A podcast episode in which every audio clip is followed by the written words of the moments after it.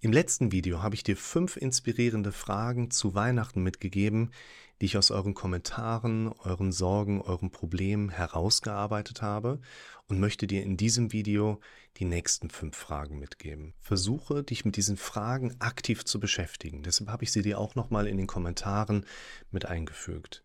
Nimm dir eine Frage auf, vielleicht schreibst du sie für dich selber auch noch auf und versuche den Automatismus deines Kopfes zu nutzen, der dir dabei hilft, Dinge im Hintergrund immer automatisch weiterdenken zu können, sobald du dich mit einer anderen Aufgabe beschäftigst. Das Einfachste wäre also tatsächlich, dass du dir die Frage bewusst vor Augen führst, dann mit deinem Kopf in eine andere Richtung gehst, dich also mit irgendwas anderem beschäftigst, mit irgendeiner anderen Handlung vielleicht auch beschäftigst und merkst, dass irgendwo im Alltag, vielleicht kurze Zeit oder längere Zeit später, Ideen kommen, die du auf jeden Fall direkt wieder aufgreifen und aufschreiben solltest.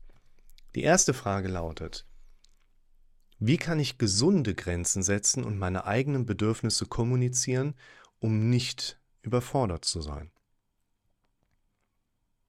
Dann, welche Tradition oder Rituale kann ich pflegen, um mir an Weihnachten eine besondere Bedeutung zu geben und mich auch spirituell gestärkt zu fühlen?